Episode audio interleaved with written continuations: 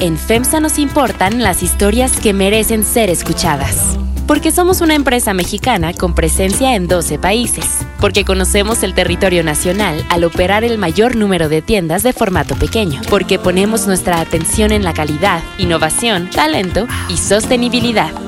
FEMSA y así como suena te presentan Bote Pronto, un debate sobre la marcha.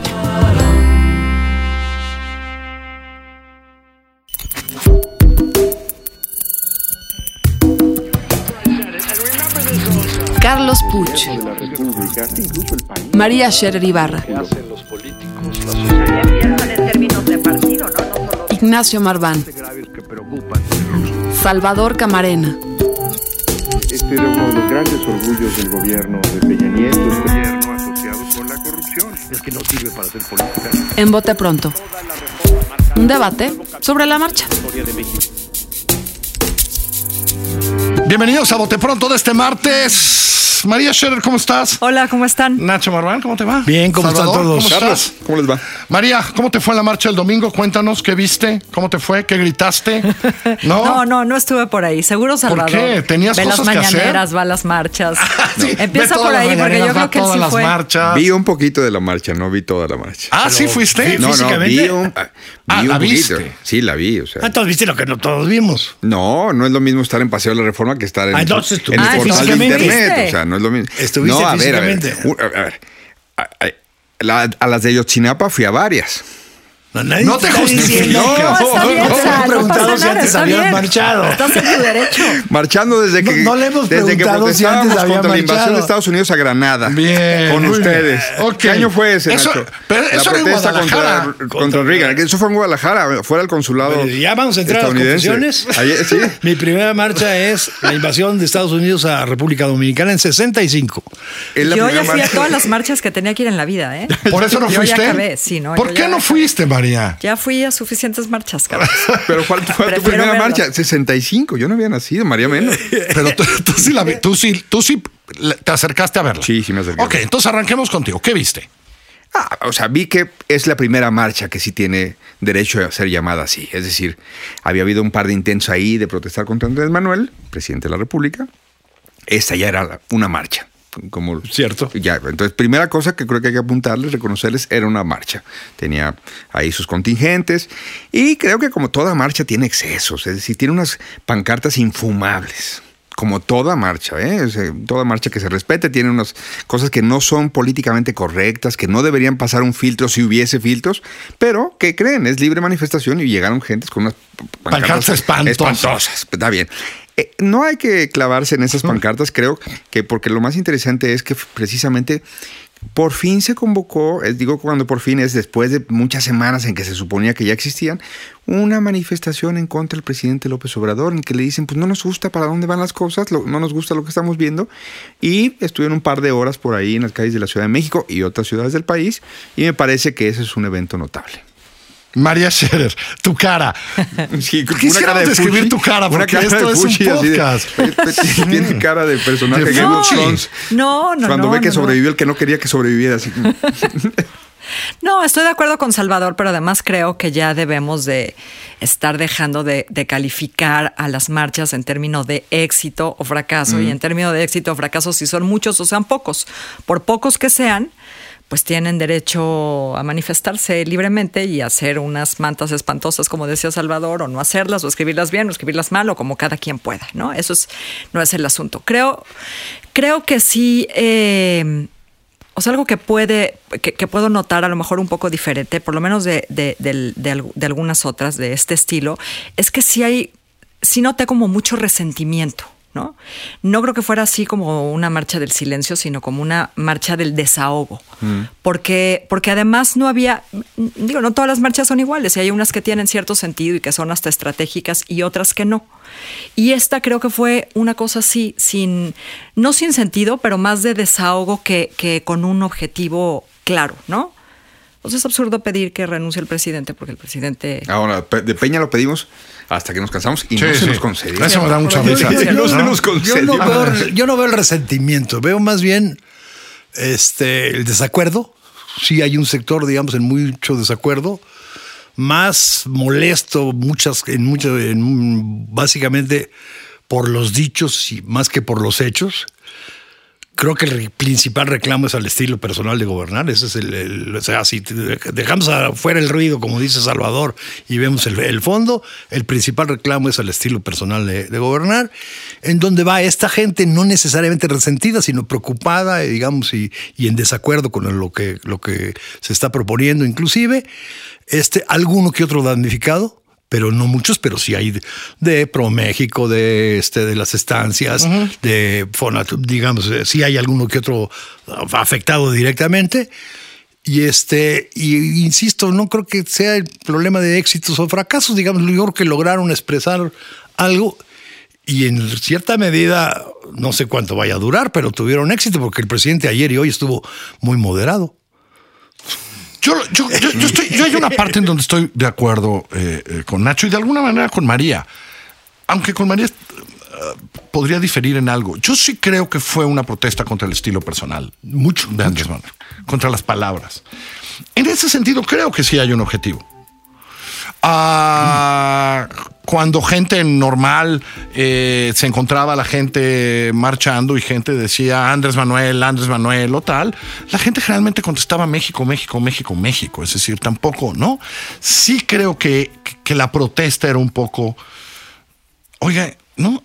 Las palabras de todas las mañanas, ¿no? El echar culpas todas las mañanas, el, encontrar un sector de la sociedad al que has culpado eh, todas las mañanas y en el Plan Nacional de Desarrollo de haber tenido a México donde lo tuvo.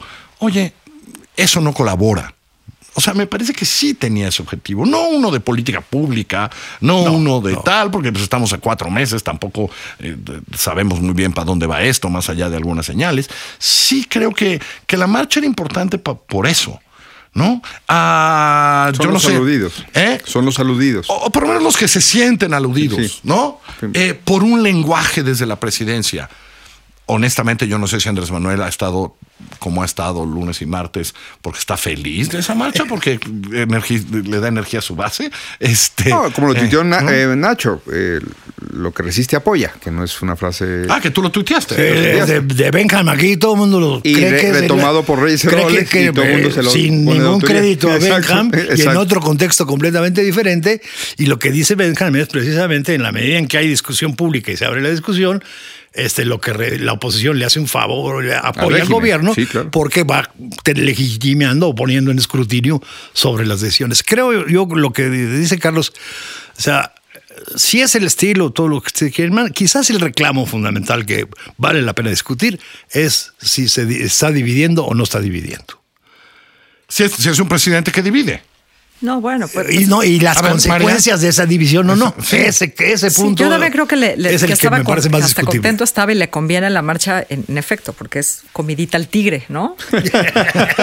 eh, ¿Qué pasó? ¿No quedamos que el tigre estaba del otro lado? comidita al tigre. Sí, pues es que él se mueve muy bien en el ambiente de polarización. Se mueve muy bien, así siempre se ha movido eh, como candidato, pero. y, y en esos términos, pues él se siente cómodo, ¿no? Ahora él es el gran polarizador, ¿no? Porque tiene este, pues tiene este sitio, tiene este espacio que no tiene nadie más que él. Pero tiene, tiene que haber dónde rebotarla, ¿no? Otra cosa que hay que decir de esta marcha, ¿no? Es que, ah, aunque algunos han mencionado ahí un par de organizadores, pues no hay, no, no hay un, uno, dos o tres o líderes claros y al revés, ¿no? Yo no sé qué tan espontánea haya sido, pero sí, no se vio, digamos, un líderes, ¿no? O cabezas claras. Fue, fue un poco al revés, ¿no? Ahora, liderazgos o quienes fueron en otro momento líderes, como Fox, como Felipe Calderón, muy claramente, se colgaron de la marcha. Se trataron de colgar. Sí. Yo creo que eh, hay tarea pendiente en eso de, quién convocó. También hagámonos cargo que, que, también hay redes sociales que también las saben usar. Hubo mucha convocación, eh, convocatoria por, por WhatsApp, con algunas imágenes espantosas. Hay un águila devorando un pato con una cosa de, mal gusto y de, y creo que hasta mandando señales que no deberían estar en la mesa de debate público. Creo que el, presidente polariza eh, como parte de su estrategia para resistir el paso del tiempo y que la gente empiece a reclamar otras cosas. Es decir, si, la discusión es si conservadores o siglo XIX o siglo XXI, pues qué buena onda, porque no estamos discutiendo qué pasó en Minatitlán. ¿O qué pasó con el O punto sea, ¿tú 2 crees del que PIB? eso es mejor? Eh, pues, eh, es, que, es que él empuja conviene, con todo, él o empuja no. con todo en vez de discutir materias de, política pública, porque entonces discutiríamos que no tiene ningún permiso para ningún tren Maya, que, las consultas indígenas no se han hecho para los proyectos, que si vieron, si escucharon la, conferencia mañanera de hoy, es muy interesante el gran rezago en los programas sociales. Que eso solo habla de ineficiencia. Pero él lo pone, como está dentro de esta burbuja, él lo pone como vamos avanzando, fíjense que no existían y ahora pues ya tenemos tantos en esto, tantos en esto. Y dijo eh, que ya que en discapacitados, perdón, en personas con discapacidad solo han dado el 15% De los discapacitados. de los de personas Porque con discapacidad. Potencialmente, digamos. De, este, de los, del millón que tienen que ¿Del otorgar, universo? solo llevan 150 mil, dicho hoy en el Palacio Nacional por el presidente. Pero no, todos estamos discutiendo la marcha. No, me parece muy no sano que diga lo que está pasando. Eh, no, a lo que voy es, ¿qué es tema? Ah, sí. la marcha. Eh, O sea, los programas sociales no son tema. Y los programas sociales van a recibir una cantidad de dinero, 44 mil millones de pesos para los... En- Entendiendo esto y que el total es 66 y que, y que refleja esa ineficiencia, eh, creo que Nacho lo planteaba, que es esta división cuando empiezan los problemas de verdad. Es decir, para mí el dato más fuerte de todos es el de la economía. Esto está parado. Esto no se ve para dónde va a arrancar. Eh, ni siquiera sé si es culpa de él, si es culpa. No soy Es economista. ahí completa, Nunca compleja. entré al ITAM, ahí no son felices. Este, Yo fui la semana eh, pasada y los vi muy felices, por Correcto. cierto. no Cuando tenían cargos eran muy felices. Eh, Cuando tenían carros. Mario Delgado fue a Litamia a estar muy contento. Pues más o menos. Lo que no sé es a esta hora, es decir, a la hora que esto en tres, cuatro meses se complique más, la confesión del viernes pasado fue una confesión de que están muy complicados, el anuncio de una reducción nueva, recorte, sí. de un nuevo recorte, es que están preocupados, que les está faltando dinero ahora para salvar Pemex. Yo no sé si llegar así a ese momento lo va a hacer peor. Que tú decías, ¿cuáles son las consecuencias de la división? Las la- yo no estaba pensando tanto en las, las consecuencias de la división en una situación realmente, o sea, sin exageraciones, más complicada, en el caso que se llega a complicar, porque estás como en el límite, en el Sí, sí, borde. sí, sí, sí. eh, desaceleración, recesión. Este, ayer entraron dos inversiones muy, muy importantes, la de PepsiCo y la de Iberdrola, de 5 mil millones de dólares. Este, no está, no está blanco y negro, es una cosa ahí medio gris. Evidentemente, con una complicación mayor, por ejemplo, con la inflación, esta, este- esta división, ah, pues sí se vuelve súper complicada y puede realmente poner en, en pre- en predicamento al presidente. Creo que la división, yo quiero decir dos cosas. La división es consustancial a su discurso de una transformación. Tú no puedes construir un gobierno normal, sino de, sino de transformación, si no planteas, digamos, un- una, una narrativa media épica, etcétera, etcétera. ¿Hasta dónde eso puede tener consecuencias? Pues ya vimos, digamos, que en la marcha hay gente que se molesta mucho con eso, pero es parte de un discurso político para consolidarte, para proyectarte como gobierno. Y la siguiente de la marcha, que me parece muy importante, puso en evidencia lo complicado o lo débil, el debilitamiento de los partidos de oposición. Uf, total. O sea, creo que no hay mejor dato. ¿De qué? ¿De quiénes? ¿De quiénes? Yo vi un par de selfies ¿A qué ahí se refiere Nacho "Mira, Marván?" ya, eh, esas No. ciudadanas no son ciudadanas, O sea, eran panistas cuando yo las conocí. En teoría debía, de- digamos, no representan ni a, ni a la gente ni a que ellos quisieran mismos. que los representara. Ni a su, ni a su constituency. Ni a, ni a su posible constituency, y ni siquiera la vieron pasar. María, ayúdame, ¿de quién están hablando? ¿De quiénes están Pues de hablando? unos pues, de la- partidos que existieron hasta hace poco tiempo. Se Ajá, supone de existen todavía, pero no los encontramos por ninguna parte. Pues sí, si esto, digo, si se está gestando aquí la, la oposición o lo que va a ser la oposición, eso es una buena noticia para todos, ¿no? Sí, eso, si eso es cierto, pues se tendrá que conformar en caras, en nombres, en apellidos. O más bien, son en un- una bola de oportunistas. Los partidos están esperando a ver cuánto crece y luego llegan para estar en la vanguardia y decir. No, "Ah, sí, es que Luego van a ir bienvenido". para andar recopilando, recogiendo firmas ahí. Más afuera de la realidad que nadie. No, no, eso me queda claro, pero están esperando un O sea, momento. o sea, fueron incapaces de esto. Esto no se gestó de la noche a la mañana. Esto se ha venido creciendo en redes. Este. O sea, yo no digo que sea una marcha eh, con líderes y demás, pero tampoco desde cuándo se anunció, hay gentes, hay cabezas visibles, digamos, y los partidos de oposición. Ya. En Ya, su ve, casa. de- hemos discutido y está pendiente para otro podcast el, el derecho del presidente a expresarse o no. Lo propuso Nacho hace un par de, de ocasiones. Sin embargo, creo que no hemos discutido el deber del presidente. El derecho es uno. El deber del presidente es generar las condiciones de gobernabilidad. Y Eso esta es. marcha es un signo de que algunas de las cosas que está haciendo el presidente, y no de fondo, sino de forma, podrían resultarle contraproducentes en el corto plazo.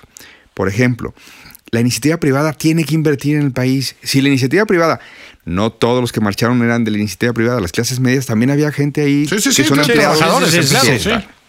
Pero si la iniciativa privada no siente condiciones, por más Pepsicos e Iberdrolas, no va a alcanzar para lo que este país necesita consumir de inversión. Y si eso no se da, cuando el presidente voltee van a pasar dos cosas. O no van a estar, y entonces va a estar listo para echarles el- la culpa, y va a decir, ya ven, No, y eso sí va a ser una crisis. y terrible. entonces ahí viene la verdadera división, polarización, esa es la que veríamos. Me gusta eso que dices. Gracias, Salvador. Gracias, María. Gracias, Gracias. Nacho. Esto es Bote Pronto. Que les vaya muy bien. Estamos en Spotify, en iTunes, en Google Podcast, en todas partes. Y por supuesto en así como suena.mx. Que les vaya bonito. Vote pronto. Un debate sobre la marcha.